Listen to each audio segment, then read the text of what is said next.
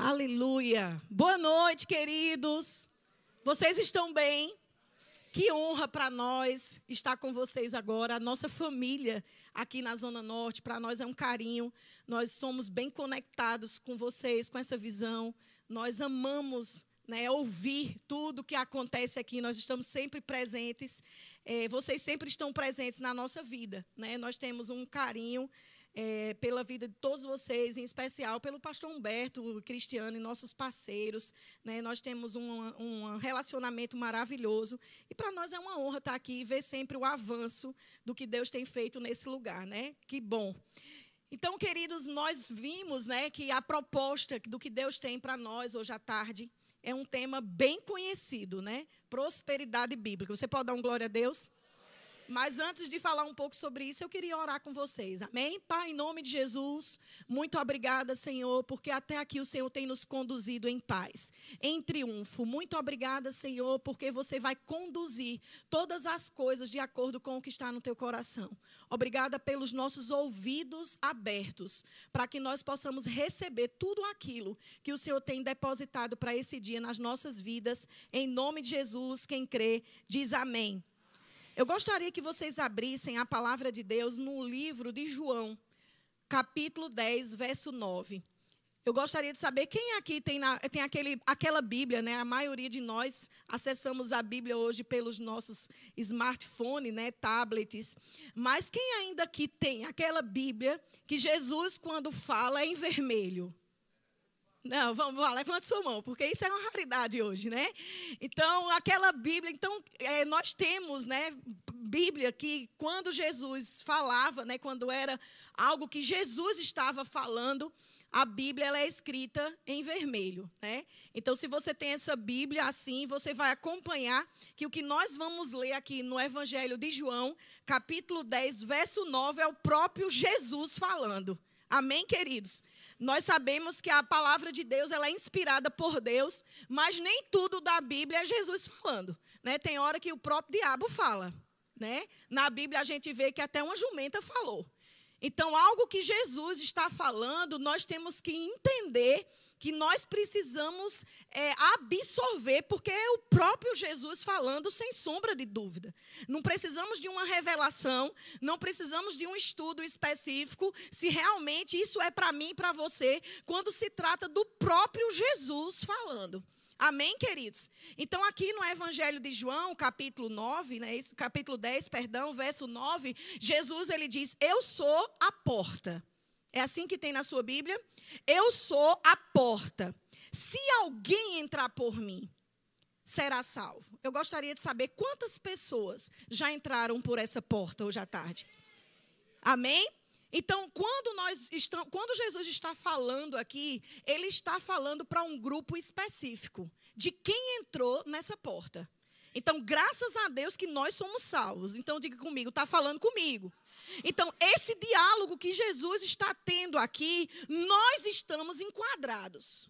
Amém? Nós fazemos parte das pessoas que passaram por essa porta. Porque ele condiciona a salvação para quem passa por ele. Se alguém entrar por mim, será salvo. Amém? Não é isso? Mas ele diz, juntamente com a salvação, ele conclui o texto, verso 9, dizendo assim: será salvo, entrará e sairá e achará pastagem. Então, queridos, nós precisamos entender que salvação não é simplesmente nos livrar do céu. Deixa eu só ajeitar aqui.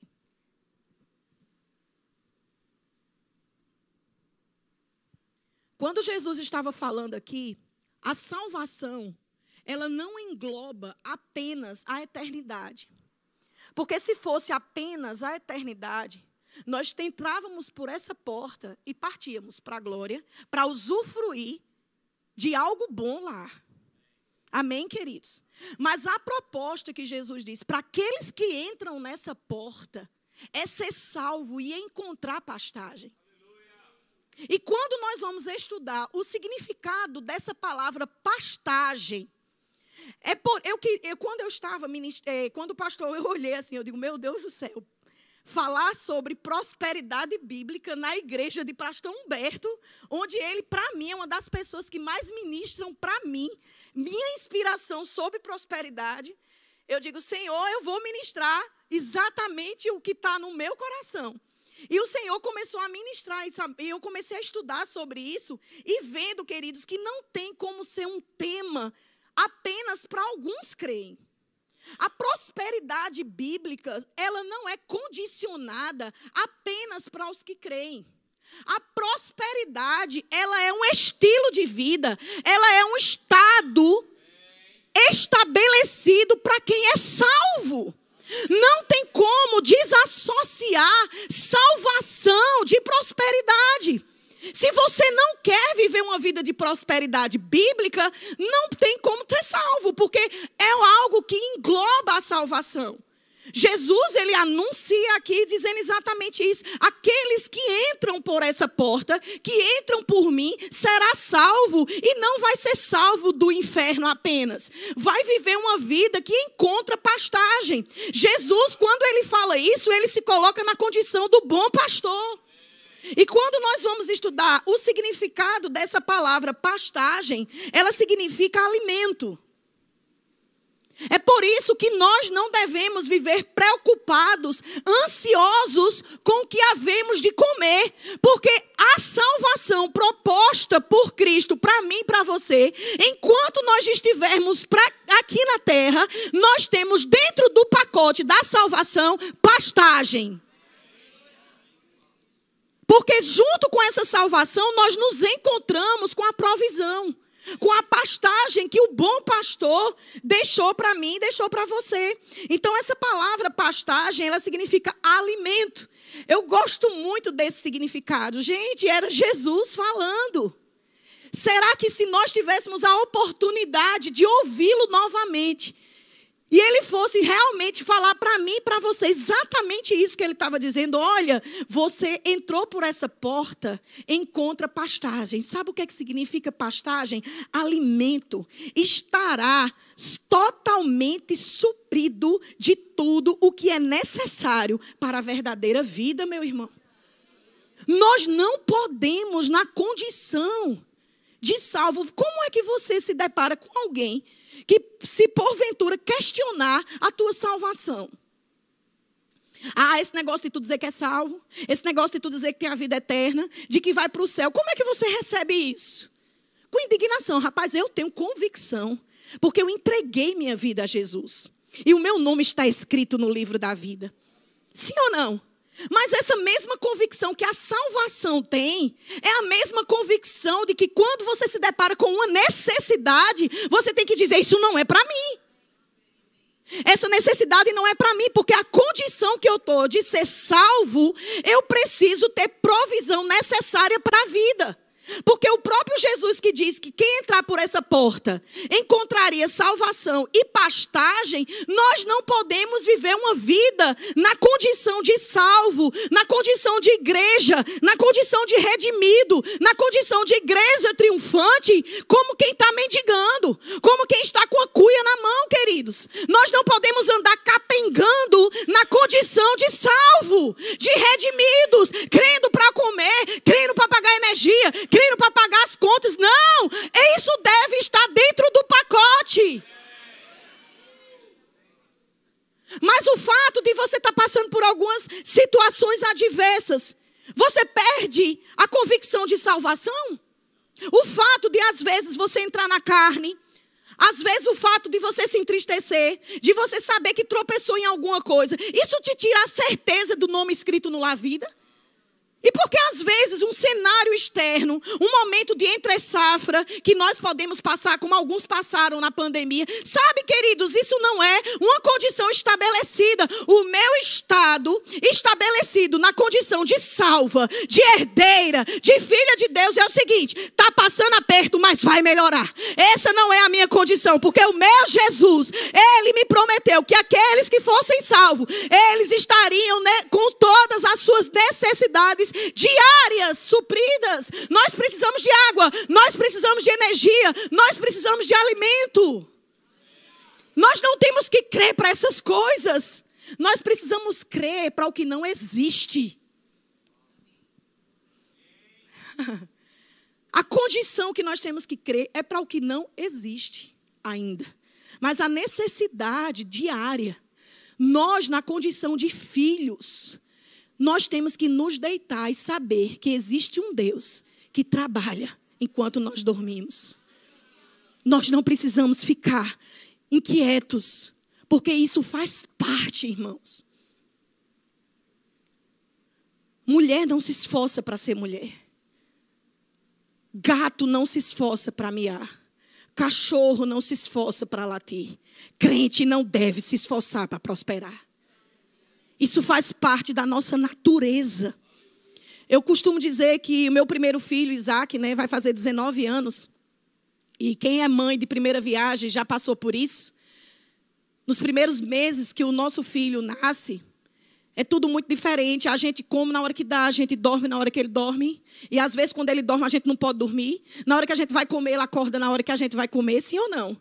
Então, tudo que é para nós normal, comer, dormir, se arrumar, passa de ser prioridade na nossa rotina. Rotina, a prioridade é o bebê. É assim ou não? E eu lembro que nesse período, quando eu ia para a igreja, eu sempre gostei muito de me arrumar. E nesse período que Isaac nasceu, era tudo muito novo para mim.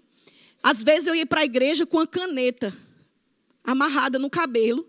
Não dava tempo nem colocar um, um gloss, como se diz. Mas eu te pergunto, aquela condição que era um estado, mudava o acessório que eu estava usando ou não? Mudava o meu estado de ser mulher? O acessório ele apenas evidencia, mas não altera. As pessoas não poderiam me questionar se eu deixei de ser mulher. Apenas naquele período, os acessórios que evidenciam que eu sou mulher, eles não estavam no momento sendo prioridades. Então, se eu estou com minha conta zerada hoje, não significa que eu não sou próspera. Aquilo é só um acessório importante que evidencia. Então, na hora de uma entre-safra, na hora de um problema difícil, nós temos que olhar: essa não é a minha condição. Isso tem que mudar.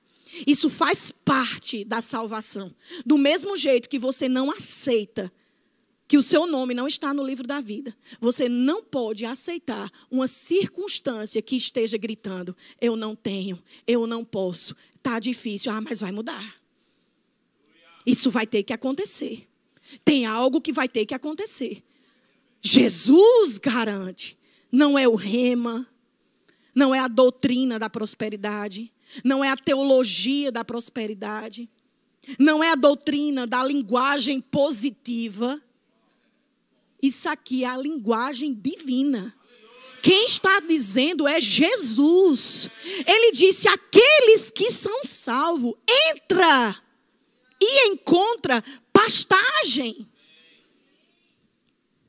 Sim, mas e por que alguns não estão encontrando? Porque se preocupa com o que é necessário. Sabe, queridos, nós já passamos por várias entre safras no nosso ministério. Não foi uma, duas, três. Pelo menos três. Livramento, Patos e Marabá. Pelo menos, né? Hã? Livramento é a cidade, né? Estou lembrando aqui. É o... Livramento é onde nós começamos o nosso ministério. Nós passamos por alguns problemas, por algumas dificuldades. Mas isso para nós era uma certeza do que a Bíblia nos garante. O final é vitória. Pode até parecer, mas Deus irá prover de novo. O Deus que foi conosco em livramento, Ele foi conosco em Patos, Ele será em Marabá e será para onde nós formos. É essa convicção que nós temos que ter. Independente do cenário externo, nada pode alterar a condição que nós somos em Deus. E dinheiro é um acessório. Roupa boa é um acessório. Amém, queridos? E eu lembro que era isso que eu ia falar e tinha sumido, e o Espírito Santo me lembrou. Dentre desses períodos de entre safra, às vezes, nós estávamos, saímos, né? Porque o que nós sabemos fazer é pregar a palavra, nós somos chamados para isso. E às vezes, quando Deus abriu uma porta, eu lembro que algumas vezes eu estava num lugar e eu estava crendo para que toda a oferta que a gente recebesse era para pagar a escola das crianças, que estava devendo. Aí, de repente, a gente ganhava uma oferta inferior, mas ganhávamos muito presentes. Bolsas caras, sapatos caros, relógios caros. E eu dizia: Meu Deus, eu não quero nada disso. Senhor, eu quero fazer uma feira. Eu queria chegar agora em Marabá e levar meus filhos. E meu filho, você quer comer o quê? Eu queria pegar um carrinho e fazer isso. Porque chega bolsa, cara. Chega relógio. Quem aqui nunca esteve crendo para algo necessário e chega uma futilidade na sua mão? Quem nunca se frustrou, irmão? Só eu. Senhor, eu queria dinheiro. A escola está precisando pagar. Eu preciso fazer uma feira boa. Eu quero lá bolsa. Eu não preciso disso agora, eu não quero. E um dia eu estava questionando ao Senhor. E disse: por que está chegando o que é supérfluo e não chega o que é necessidade? Ele disse: porque você crê para a necessidade quando você não precisa crer para a necessidade. Se eu faço chegar o que você não precisa, imagina o que você precisa. Tire os olhos do que é necessidade, porque da minha igreja eu sustento. Porque, queridos, isso é tão simples, mas é pecado. Quando Jesus estava falando, ele disse assim: Não andeis ansiosos por coisa alguma. Então, quando nós estamos preocupados com comida, quando fala lá, com o que a vez de comer, com o que a vez de vestir. Isso é deixar de crer na proposta que o próprio Jesus falou. Aquele que é salvo encontra pastagem. Então, queridos, quando nós estamos na condição de inquietos, ah, eu tenho que crer para pagar a conta. Meu Deus do céu, chegou a prestação disso. Sabe por que às vezes não tem chegado? Porque nós estamos deixando de assumir a condição de quem nós somos. E aí chega o que para nós não era importante. Se está chegando o que para nós não era importante e não está chegando o que é necessário, tem algo errado. Agora, eu aprendi uma coisa nessa caminhada, que eu puder compartilhar com você hoje. O problema nunca está de lá para cá, viu, irmão? Eu aprendi isso. Se tem algo que está travado, se tem alguma porta fechada, eu já tive a convicção, eu não vou questionar, Deus mais isso. Deus, não, não, não, o problema sou eu. O que é que eu estou quebrando? Em que área eu estou negligenciando? Que princípio eu estou deixando de cumprir? Sabe que às vezes são coisas tão simples, irmãos, que mudam a nossa rotina que muda o nosso destino. Eu vou contar uma coisa bem simples para vocês que está acontecendo conosco. Meu pai hoje faz 40 dias que está hospitalizado. Terça-feira ele teve alta da UTI. E meu pai ficou por ele, meu pai ele tem 95 anos de idade. Eu não conheci na minha vida alguém que queira mais viver e ame a vida do que meu pai. Porque ele já passou por vários procedimentos. Ele passou por traqueostomia. Ele está com a GTT, que ele está se alimentando direto do estômago para o estômago. Ontem, ele precisou ir para o centro cirúrgico para colocar um acesso central pela jugular, porque ele não tem mais veia. Meu pai vai para um procedimento desse, quando ele foi colocar a GTT, o médico, que foi o mesmo cirurgião que fez uma cirurgia em nós, a mesma equipe, ele disse: Sheila, deixa eu te dizer, não te preocupa não. Teu pai vai passar pelo mesmo processo, o anestésico, é como se fosse de endoscopia. É de boa. Eu digo, ah, então ele vai dormir o dia todo, porque quando eu faço endoscopia, eu durmo até o outro dia. Meu pai chegou acordado.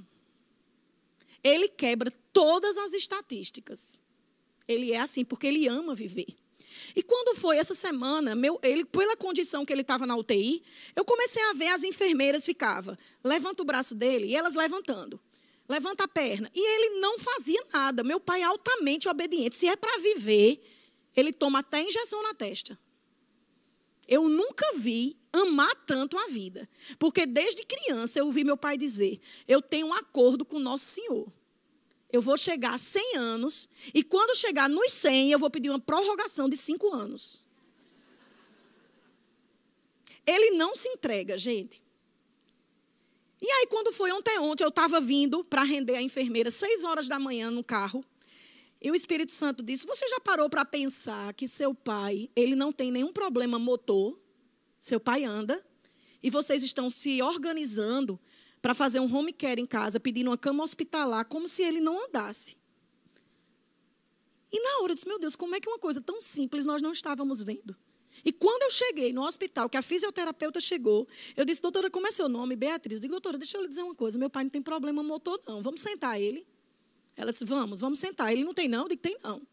E meu pai sentou. Ela disse: Agora deixa eu só explicar uma coisa para você. Às vezes, para não frustrar os familiares, eu quero logo falar. Como faz mais de 30 dias que ele está acamado, ele talvez não sustenta a lombar. Eu quero logo dizer, porque tem gente que fica decepcionado quando senta o paciente. Quando sentou meu pai, ele sentou. Ele nem titubeava. E eu ainda disse: Papai, manda um joia para os seus filhos e um beijo. Ele mandou. E o Senhor falou, você está vendo? E o Senhor ministrou ao meu coração uma coisa simples. Nós não estávamos ninguém vendo isso. E sabe que de quarta para cá, o quadro dele mudou. Meu pai nem se virava da cama, porque na mente dele ele estava condicionado que para viver ele tinha que ser obediente. Ele nem mexia. Agora ele vira para um lado, vira para o outro. Sobe o lençol, quer tirar a traqueostomia, quer ir para casa. Querido, sabe por que eu estou falando isso? às vezes é uma coisa tão simples que nós estamos negligenciando, tão óbvio, nós às vezes estamos sendo paralisados pelo que é óbvio, pelo que é lógico. Às vezes é exatamente uma ansiedade que tem nos impedido de usufruir do melhor de Deus. Às vezes são coisas simples, vocês têm noção que ninguém estava percebendo isso. Nem eu, nem minhas irmãs, nem os médicos, nem as fisioterapeutas, nem as enfermeiras. Precisava levantar a perna do papai, levantava o braço e ele reclamava, porque ele achava ruim quando as mulheres levantavam o braço. Mas na mente dele tinha que ser assim para ele ficar vivo. Porque para qualquer coisa ele faz, qualquer acordo para ficar vivo ele faz. Só que quando ele viu que podia movimentar, mudou o quadro dele. Agora, como é uma coisa tão simples, às vezes nós, na nossa vida cristã, Estamos esperando uma revelação que venha mudar o nosso destino. E às vezes é simplesmente você se posicionar como alguém que é salvo. E como alguém que é salvo, Jesus garante pastagem, meu irmão. Nós não temos que estar tá fazendo força para aquilo que é necessário para a vida. Sabe o que é que mais significa essa palavra pastagem? Eu vou ler para você aqui. Diz assim: alimento estará totalmente. Eu gosto desses detalhes, irmão totalmente suprido. Não é em parte, não. Não é uma partezinha para aqui. Ah, eu, eu, rapaz, eu estou em parte. Rapaz, eu até estou com vestimenta boa, mas a parte de alimentação. Ei, Jesus diz: não se preocupe com o que vai vestir, nem de comer, nem do que beber. Simplesmente. Assuma a condição que às vezes você não consegue assumir a condição que um passarinho assume. Sabe que tem vez, tem momentos da nossa vida que o que nós estamos precisando é simplesmente olhar os pássaros. Porque aquilo foi uma direção de Jesus. Se tu está ansioso com o que vai comer, as contas que vai pagar amanhã, meu Deus, segunda-feira, dia de branco, Jesus e os boletos. Meu Deus do céu, que tem uma entrada grande na minha conta. Eu preciso de provisão. Meu Deus do céu, essa semana é a semana. Final do mês, meu Jesus, é conta para pagar, é escola de menino, é isso, é aquilo, é plano de saúde. Senhor, eu tenho que pagar o aluguel. Senhor, eu tenho que fazer isso. Sabe, irmão, decida fazer, sabe o quê? O que Jesus mandou. Vá ver os pássaros. Porque os pássaros nem semeiam, nem colhe, nem dizima, nem oferta, mas sabe que tem provisão e não fica com aperreado. Às vezes descansa num fio de alta tensão. Ou você nunca. Porque eu fico pensando, tem hora que eu olho quando eu vou pensar nisso. A gente não aguenta encostar o dedo num fio daquele. O passarinho simplesmente está no fio de alta tensão, desse tamanho, e descansando no fio de alta tensão. E Jesus está dizendo: faça isso, olhe para ele. Se um pássaro que nem semeia, nem é filho, nem é herdeiro, nem é salvo, nem é igreja, está aqui e amanhã não está. Descansa no fio de alta tensão, meu irmão. Às vezes o que você está precisando é, em meio à pressão, descansar. E confiar em quem você é e em quem você está aliançado. Aí diz assim: suprido de tudo o que é necessário para a verdadeira vida. Crescimento, aumento. Isso tudo é o significado da palavra pastagem. Amém, queridos? E Jesus, ele, te, ele continua falando no verso 10 e 11, né? Todo mundo conhece esse texto. O ladrão vem somente para roubar, matar e destruir. Não importa o contexto que estava sendo dito aqui, eu só sei que Jesus, se nada disso aqui está falando para quem é falso profeta, para o que é, eu fico com o final. Jesus disse: Eu vim para que vocês tenham a vida. E para quem estava na morte, quebrado, destinado ao inferno, sem destino algum, e Jesus entra e dá vida, já estava bom demais, sim ou não? Mas só que ele não, não diz só vida. Não é uma vidinha qualquer. Não é deixa a vida me levar, a vida leva eu. Deixa o vento soprar para onde eu vou. Deixa eu ver o que é que vai dar. Ah, meu irmão, como é que você está? Todo jeito que Deus quer. Tem certeza? Porque o jeito que Deus quer é com a vida totalmente suprida do que é necessário. É uma vida que você esteja na condição não só de ter, mas de dar. Porque como nós vamos corresponder às ordenanças do dar, quebrado, liso, crendo para comer, crendo para se vestir, crendo para pagar boleto, crendo para pagar aluguel. Irmãos, vamos simplesmente assumir a posição de quem nós somos. Amém? E aí Jesus disse: Eu vim para que vocês tenham uma vida. E uma vida como? Sabe, irmão, se tem alguém que tem problema com prosperidade, você tem que ver com Jesus. Porque foi a vida que ele veio trazer. Jesus disse: Olha, eu vou te dizer. Eu vim para que vocês tenham uma vida e com qualidade. E aí vem os resultados: reinar em vida, sacerdócio real, nação santa, povo de propriedade exclusiva de Deus, tesouro particular. Amém, queridos? E Jesus veio exatamente para nos dar uma vida e uma vida abundante. Essa palavra abundante significa periços, no sentido além não é uma vida. Ah, meu filho, é o seguinte. Eu, se eu estou com o nome escrito no livro da vida, para quem eu era, meu filho, do jeito que eu era, macumbeira fina, minha vida toda desgraçada, eu não tinha família, minha família tudo separado, minha filha não sei o quê, deprimida, arruinada, olha, eu dependia de remédio. Homem, só entrar aqui na igreja, eu tomo Santa Ceia, sei que Jesus voltando eu vou, tá bom demais. Ei, irmão, não é só isso, não. É uma vida além. Isso foi a proposta de Jesus. Eu vim para que vocês tenham vida e não tenha capengano, e não tenha de qualquer jeito. Como é que nós vamos ser cartas vivas? Como é que nós seremos testemunhos, testemunhas nos confins da terra, se nós estamos vivendo uma vida de qualquer jeito? Nome sujo no SPC, no Serasa, onde tiver nome sujo, o seu nome lá. Não, meu irmão. Como é que você pode ter o um nome limpo no livro da vida? E um nome sujo aqui. Não, irmãos. Isso não é a vida que Jesus veio para dar para mim e para você. É uma vida no sentido além, que excede algum número ou medida ou posição, ou necessidade, sobre e acima, mais do que é necessário. mais do que é necessário. Ah, para mim é o seguinte: eu tenho uma camisa para um culto, uma calça e um tênis, para mim está bom demais. Eu só tenho dois pés. Sim, mas a vida que Jesus veio é mais do que o necessário. O necessário é um sapato, porque você tem dois pés. Mas isso é o necessário. Jesus veio para que você tenha além do necessário. Jesus veio para o extra. Amém, queridos? Ele veio para o além. Aí ele diz assim: isso tudo é a palavra periços, a vida abundante. Amém? Que tem ali que Jesus falou. Sobre acima, mais do que o necessário, super adicionada.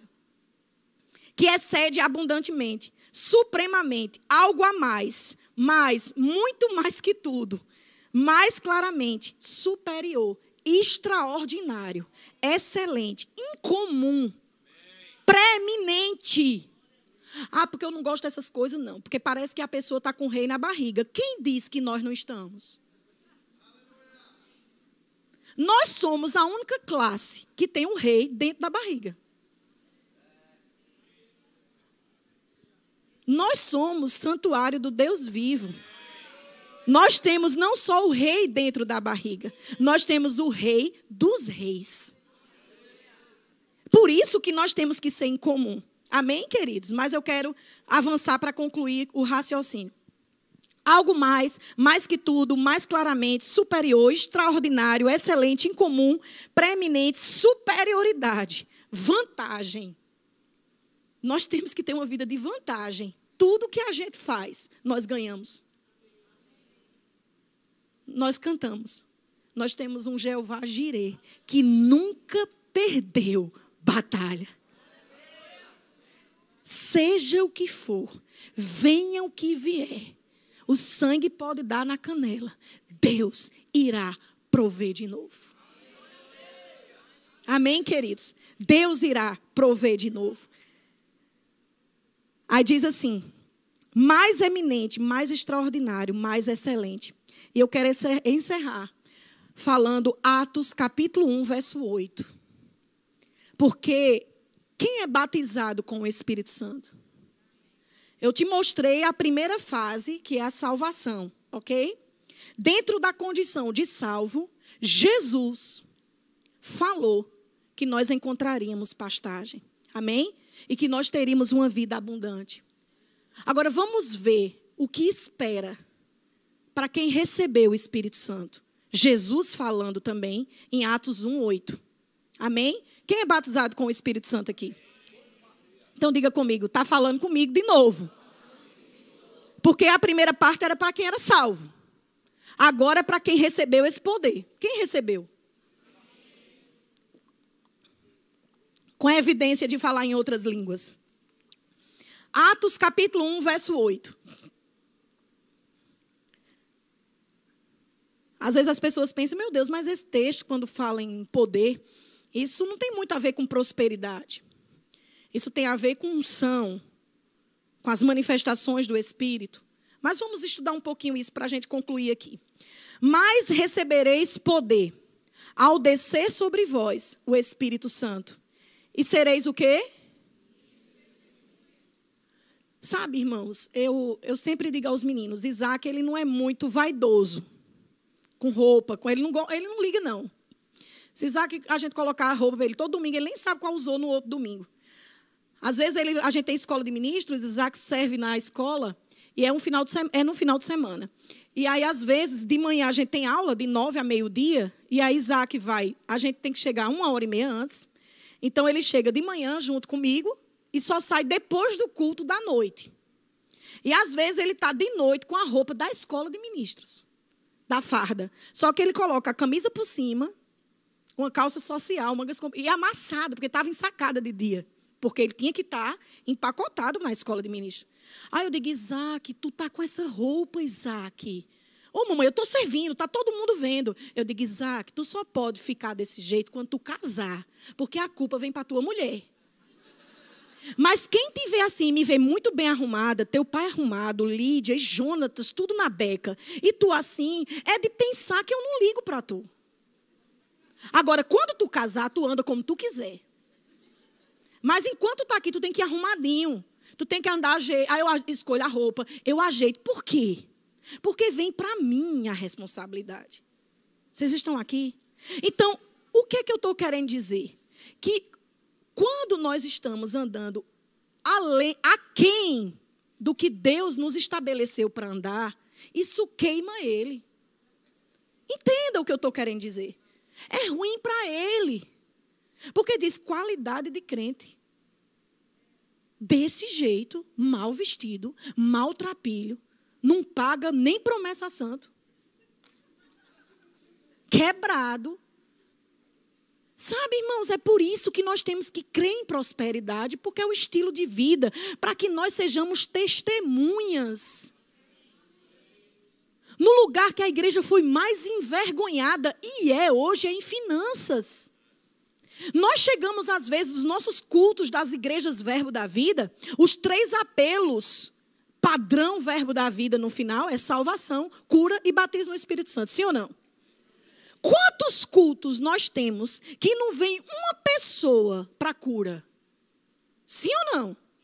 As pessoas simplesmente, elas recebem a palavra e elas creem para a sua cura. Mas o mesmo Jesus que se fez doente é o mesmo Jesus que se fez pobre.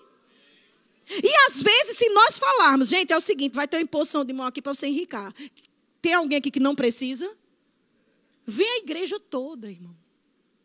É onde a igreja, quando nós vamos fazer um projeto de nações, Quantos jovens estavam no JPN ontem? Mas quantos jovens foram impedidos de vir por falta de recurso? Vocês estão aqui, queridos? E aonde a igreja foi mais envergonhada, nos últimos dias vai ter a seleção. Amém? De quem é e quem não é. Amém, queridos? E Jesus, ele estava dizendo exatamente isso aqui em Atos capítulo 1, verso 8. Para que você vai receber poder? Tem um propósito. Não é para você ser rimem, não. Eu tenho o poder de Gresco. Não, eu tenho uma força. Eu sou cheio de poder. Eu tenho dunamis. Não, não. Tem um propósito para você receber poder. Para ser testemunha é por isso que nós temos que comer bem, o melhor dessa terra. É por isso que, tem, que nós temos que nos vestir bem.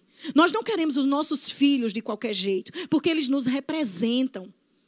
Meu marido trabalhou na empresa durante 11 anos, que ele não podia nem deixar a barba de um dia para outro. Tinha que ser feito todos os dias. O carro tinha que estar lavado, mesmo na época das nossas férias. O carro não podia estar sujo. Porque quando um médico visse ele, não ia ver Leonildo, ia ver o Axê. E o que dirá nós que somos embaixadores, representantes de um reino e temos que andar de qualquer jeito? Não, queridos.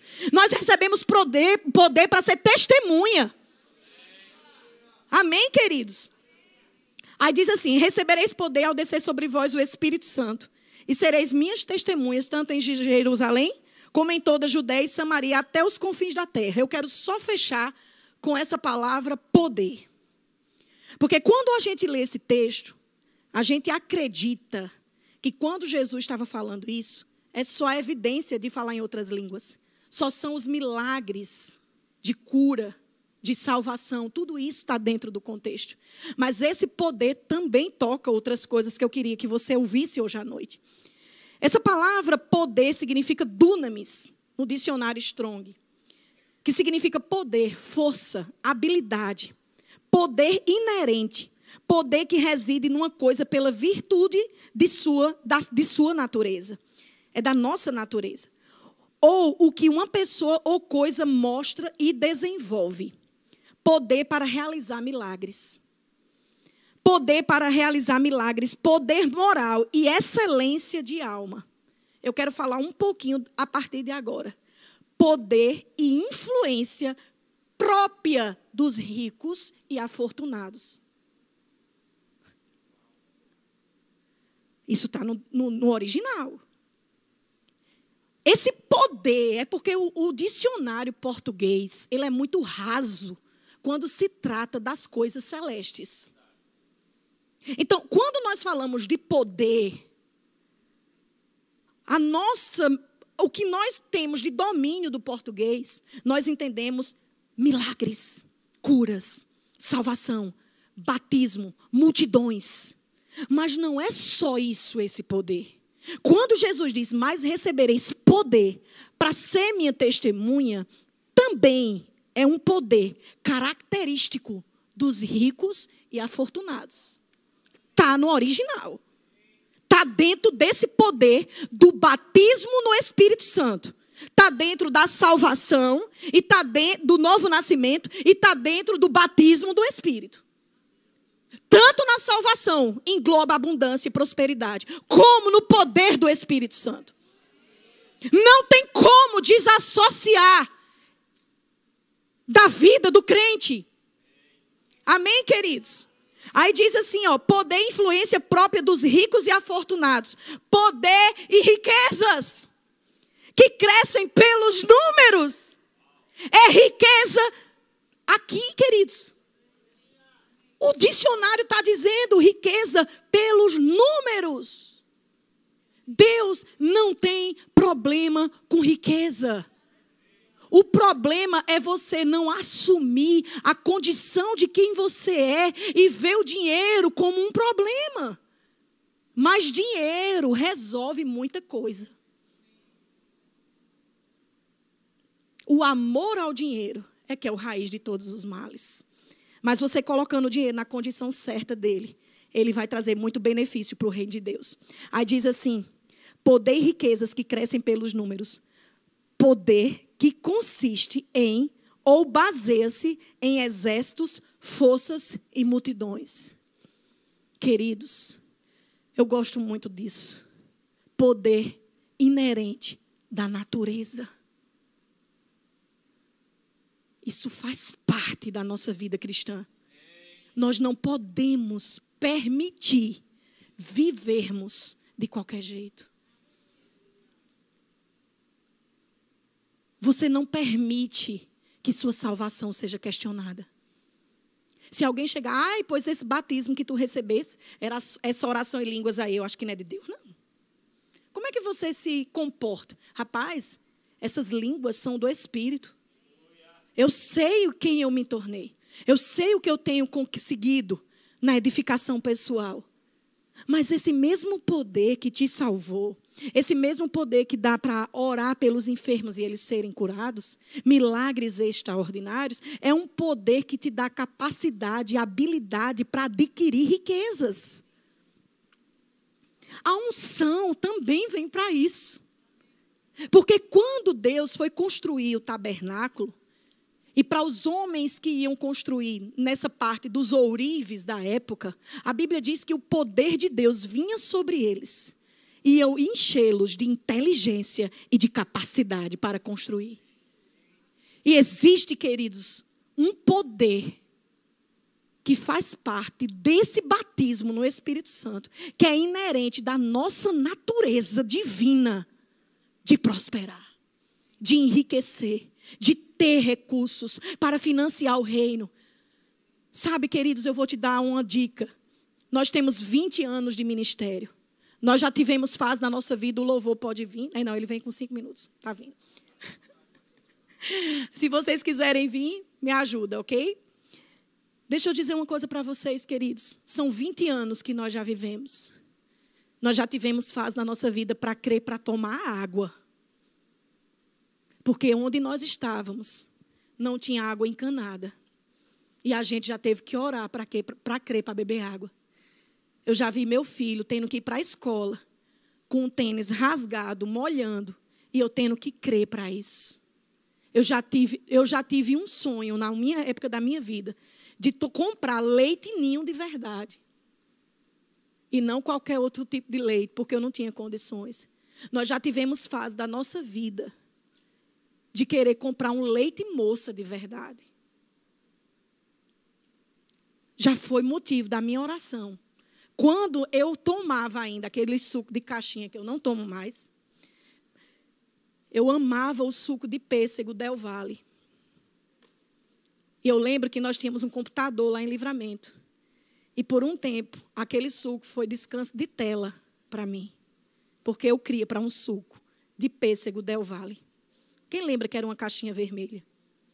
Hoje não faz mais aquele. Eu já pensei para crer para aquilo. E eu quero te dizer, meu irmão, não tenha medo de se desviar com riqueza.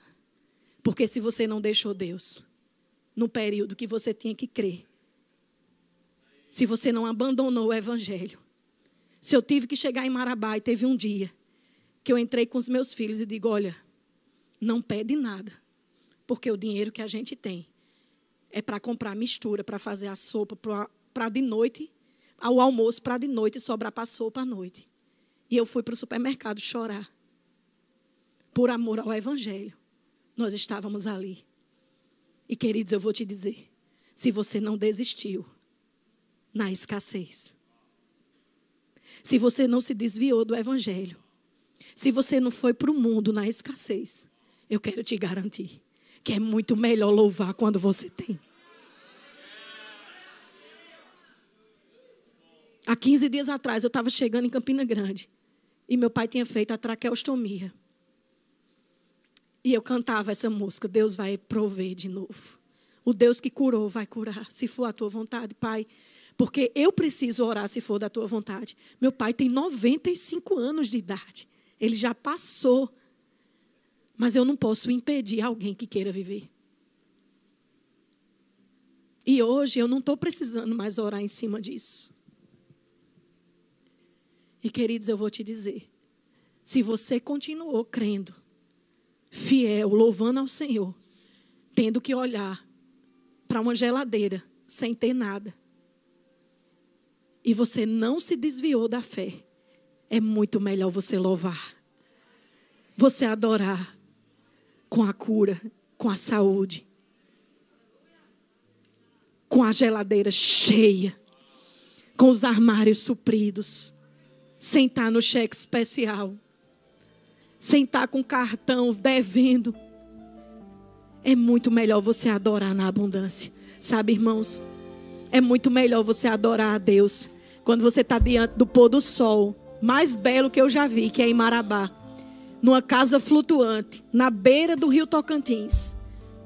E eu vendo tudo aquilo que Deus estava fazendo, é muito mais fácil dizer: Tu irás prover de novo, do que quando eu olhava no meu cenário e não tinha comida. Meus filhos estudaram durante um ano numa escola que a gente não pôde pagar. E o dono disse: eles vão estudar de novo o ano que vem. E você vai pagar o ano que não pagou e o ano de hoje. É muito melhor hoje adorar sabendo que meus filhos estão matriculados e eles estão pagos. A gente está tendo a condição de pagar. É melhor você adorar na provisão, queridos. É muito mais gratificante você adorar na abundância. Não tenha medo de assumir a sua condição, porque se você foi fiel no pouco, se você foi fiel no pouco, não se preocupe, porque a condição de estar no muito não é estar no pouco, é ter sido fiel. E se as coisas estão chegando para você, é porque você foi fiel, porque se você não foi, não vai chegar. Porque a condição para estar no muito, como eu falei, não é estar no pouco, é ser fiel no pouco. Então, se está chegando, é porque Deus já provou o teu coração e já viu a sua fidelidade, viu que você não negociou a sua fé. Então, queridos, abra as torneiras e diga que venha a mim o reino de Deus, que venha tudo que estabelecido. Eu sou cabeça e não cauda. Eu faço parte daqueles que dão. Eu não faço parte daqueles que pedem emprestado. Eu não vou mais viver escravo de cheque especial, de cartão de crédito. Eu não vou mais ficar com a mão na cabeça, porque a vida que Deus tem para mim é para que eu tenha. Olha, Olha, queridos, nós somos generosos. O dinheiro tem que estar na nossa mão. O ímpio, quando pensa em muito dinheiro, ele pensa: rapaz, eu vou alugar um, um avião e vou encher de prostituta. Você, quando imagina dinheiro, você diz: Eu vou reformar minha igreja. Eu vou pagar missionários para ir para vários lugares. Eu quero fazer isso. Eu quero alugar isso. Eu vou comprar isso para meu pastor. Eu vou fazer isso para Fulano. Eu vou dar cestas básicas. Por isso, queridos, que o dinheiro tem que estar na minha mão. O dinheiro tem que estar na sua mão. E não na mão de um prostituto que gasta com droga. Amém, queridos? Você é merecedor. Fica de pé. Diga, eu sou merecedor do melhor. vamos assumir a nossa condição de filho, de herdeiro de Deus. Nós somos herdeiros. Nós somos herdeiros de Deus. Amém. O fogo não me queima, nas águas não vou afundar, pois estás comigo. Não estou sozinho, eu estou guardado no esconderijo. Não estou sozinho, tu estás comigo. Temer porque se eu estou guardado por quem nunca perdeu batalha. Seu nome é Jeová Jireh, irás prover de novo.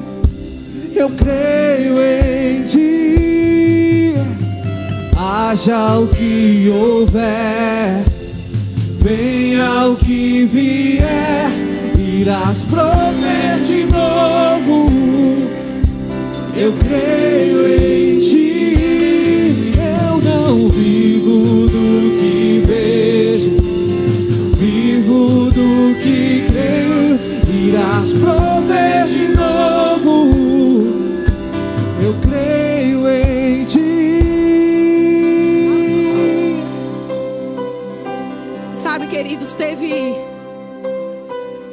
aniversário meu que a gente estava passando um momento de escassez bem delicada. E Leonildo ele fez uma carta para mim e ele disse assim: Eu queria ter agora a condição de te dar a melhor joia, o melhor carro, o melhor presente que se comprasse com dinheiro. E na hora eu olhei e disse: Meu Deus, só em ele ter a vontade de dar. Quantos homens, quantas mulheres têm maridos que têm a condição, mas não têm a vontade de dar? E eu tenho um marido que quer me dar. Isso é mais do que suficiente.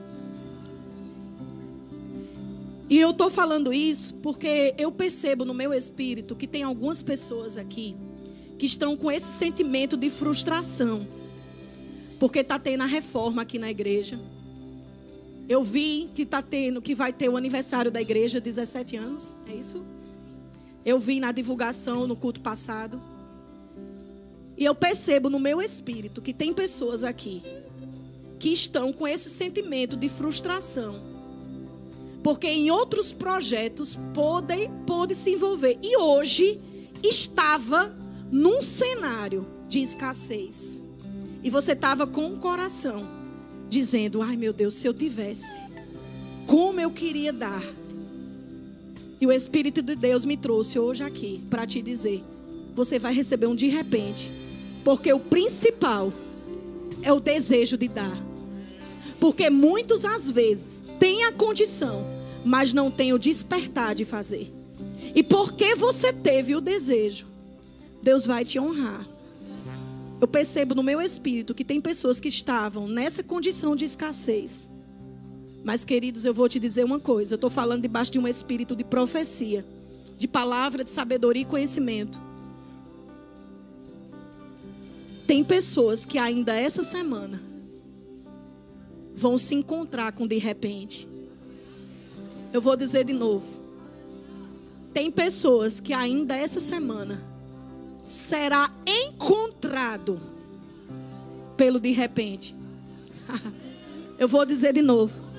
Tem pessoas aqui que serão encontradas essa semana pelo de repente. Você vai ser chamado pelo nome. E você vai poder fazer o que está no seu coração. Você vai sair dessa condição de cauda. Porque Deus reservou para você a condição de dar. De dar. Diga assim: Eu nasci. Diga com convicção: Eu nasci para ser cabeça e não cauda. Eu nasci para dar. Diga isso, irmão. Tenho a unção. Diga eu nasci para dar. Eu nasci para dar. Eu sou um doador. Eu sou um doador por excelência. Eu nasci para dar. Eu nasci para dar. Provisão, portas abertas, habilidades, ideias, inteligência chegando sobre você. Eu vejo aqui hoje. Eu vejo pessoas recebendo ideia. Eu vejo pessoas sendo chamadas para ser solucionadores de problemas. Levanta tua mão, irmãos. Você vai procurar seus pastores e vai dizer o que te aconteceu. Não para mim, para minha glória. Não, não, não, que não sou eu. Mas é a unção daquele que me trouxe. Eu sei o gigante que eu tive que derrubar para estar aqui hoje à noite. Eu sei o que eu tive que impedir. Os sentimentos, as emoções, as circunstâncias gritando para eu não estar aqui. Ontem à noite eu estava arrumando as coisas para vir.